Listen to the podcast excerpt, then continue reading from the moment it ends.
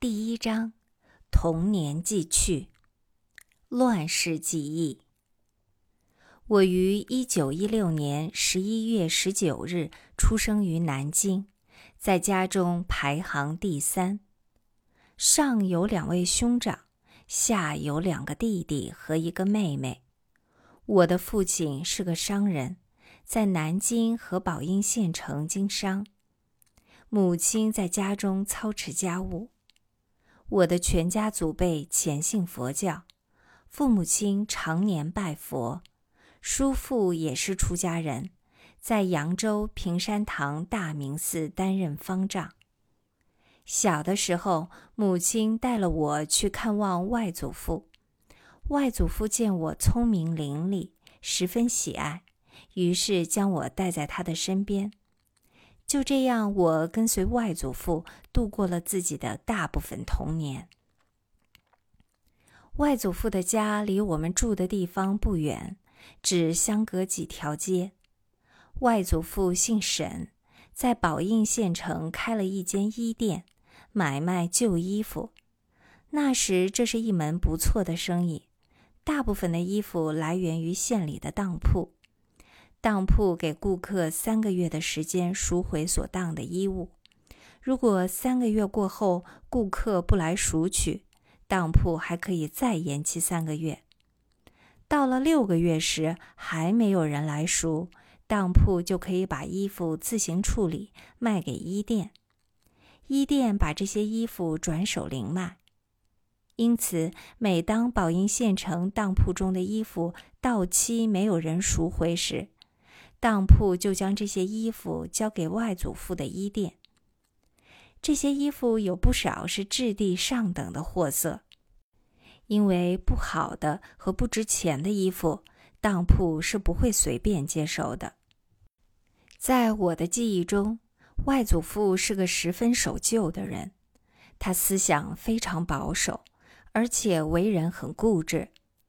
外祖母则为人和蔼、勤劳、贤惠。是一位典型的中国妇女。外祖父有两个儿子，长子也就是我大舅，从小在家受尽了外祖父严厉的家教，终于有一天到了忍无可忍的地步，离家出走，逃到了上海，从此不再回家。次子即我的小舅舅，不是我外祖母所生养。而是外祖父早年在外面有外遇时的结果。他长得很英俊，但喜欢成日在外面游荡。或许是受不了外祖父的管教，大舅出走以后，外祖父为了防止小儿子步老大的后尘，将一条铁链子拴在他的脚上，只让他在屋子里活动，不准出半步。我那时只有四五岁。不明白为什么小舅舅的脚上要戴锁链，去问母亲。母亲告诉我说，小舅舅因为不听话到处跑，所以外公要把他锁起来。那时候还是军阀割据的旧时代，父母可以随便管教子女，没有任何法律的限制。到了小舅舅该结婚的年龄，外祖父为他迎娶了一位苏州姑娘。新娘子容貌漂亮，也十分贤惠，但尽管成了家，小舅舅却依然被外祖父强制锁在家里，没有活动的自由，只能与妻子相伴，终日生活在自己的小房间内。眼看着小舅舅被关在家中无所事事，外祖父便要他练习裁缝手艺，白天给人家缝制衣服。到了晚上，就和妻子睡在同一个房间里。我这位小舅母为小舅生了一个女儿，可是产后没多长时间，她便一病不起，离开了人间，就死在和小舅舅朝夕相处的房间里面。那时我年纪还很小，记得小舅母去世的时候，我坐在小板凳上。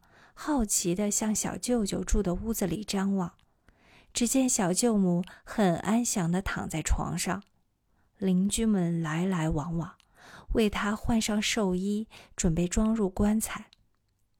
发丧时，小舅母的娘家没有任何人来，大概她是个穷困家庭的女子。小舅母去世以后，外祖父心里明白，他再也拴不住小儿子的心了，于是主动去掉了小舅舅脚上的锁链。获得了自由，小舅舅如出笼之鸟，远走高飞，从此就杳无音信，留下了自己幼小的女儿与外祖父相依为命。当时我的外祖母已经去世。接二连三的打击使外祖父一下子苍老了许多。尽管外祖父对自己的儿子十分严厉，但对我这个外孙却非常宠爱。他教我认方块字、读百家姓，是我的第一个启蒙老师。我的记性好，有时外祖父不记得把东西放在什么地方了，就来问我，我准能帮他找出来。自从外祖母去世，小舅舅出走以后，外祖父便不再做买卖，靠放债收利钱生活。附近做买卖、开饭店的人都喜欢向他借钱，于是外祖父每个礼拜就要出去转一圈，到各家收债。靠着利钱的收入，我和外祖父生活过得相当不错。记得不少饭店欠外祖父的钱到期不还，外祖父收不到钱，于是就干脆带了我去这些饭店吃饭。爷孙俩吃完了也不用付钱，抹一抹嘴就走，饭钱从饭店欠的债里扣除。到了我八岁的那年，外祖父去世了，临终前他一把火烧掉了手上所有的债据。从此与乡亲们两不相欠。我童年的时候，中国正处在军阀割据的混乱时期。我的家乡是军阀孙传芳的势力范围。大约在我六岁那年，北伐军打到了江苏，与孙传芳的军队在运河一带激战。这一仗打下来，孙传芳大败。记得那时，国民革命军使用的武器非常落后，不少士兵手里拿的是长矛或钩镰枪，全凭湖南人强悍勇猛的士气冲锋陷阵，打败了强敌。孙传芳曾经就读于日本士官学校，懂得军事，占据了江南富庶之地，号称五省总司令，势力强大。当时，他的一部分军队驻扎在宝应县。我和外祖父出门时，常看到军队在操练。不久，孙传芳联合了山东军阀张宗昌的力量，反攻国民军，一直从徐州打到瓜州。这时，南京的指挥官是白崇禧。指挥国民军在南京与镇江之间的龙潭再次大败孙传芳的军队。这一次，孙传芳的部队被打得溃不成军，潮水般的日夜兼程向北方落荒而逃。路过宝应时，我看到团长坐在轿子上被人抬着，士兵则是一路抢劫而来，可以说是遇电便抢。这天，我父亲正好出门办事儿，劈面遇到一伙刚抢完布店的败兵，正在把抢来的布匹装在一辆黄包车上，准备拖走。见到我父亲，不由分说，便当场抓了壮丁，强迫他拉着载满布匹的黄包车随军撤退。父亲脑子机敏，没走多远就推说肚子痛要上厕所。趁机钻入一条小巷，溜回了家中，逃脱了与家人离散的命运。后来我听说，有的乡亲被抓壮丁之后，被迫拉着抢劫的钱财从上海随军，一直到了山东。孙传芳经过这一次失败，再也无力东山再起，以后隐居在天津居士林学佛，最后被一位女子暗杀。这位女子的父亲早年被孙传芳杀害，女子为父报仇，一时轰动了全国。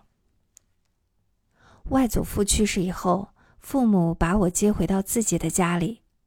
那时，父亲经营煤和铁的批发，将外地批发来的钢铁在当地零售。家里还拥有一百亩左右的田地。苏北运河一带自古就是中国的粮仓，以前所打的粮食都要运往北京。年成好的时候，家中每年可收一百担上下的稻谷。年成不好，收入就要打折扣。如遇荒年，还有可能颗粒无收。靠着父亲的生意和收地租，家里的生活还算宽裕。不知为什么，自从回到了自己的家，我便开始生病，接二连三的打摆子。父亲要经常带了我找城里的医生看病。医生开了方子，我们便去药铺抓药。那时候的药铺可以记账，抓药时不必付现钱。布店也是一样，如果一家人孩子多，可以先把布拿回家缝制衣服，到了年底，布店才来上门收账。因为城里的居民不多，左邻右舍彼此认识，相互赊账比较放心。药吃得多，对中药材就慢慢熟悉了。走进中医铺，只要看到台子上放的药，我便知道大概是哪几味。中药吃了不少，我的身体却不见起色，依然是三天两头的生病。眼看着我的病总是医不好，父母于是请来了一位算命先生为我打卜算卦。算命先生告诉父母亲说：“你们这个孩子在家里是养不大的，如果想要他活下去，除非送到庙里。”我们全家祖辈信奉佛教，我的二哥和叔父都出了家，叔父还在扬州平山堂大明寺做方丈。我父亲认为出家本是很有功德的事情，如果到寺庙出家。将来可以把庙继承下来，庙里有财产，不必为生活担忧，而且受人尊敬。于是，父母亲听了算命先生的劝说，在我八岁那年，把我送到了新化县的安乐寺。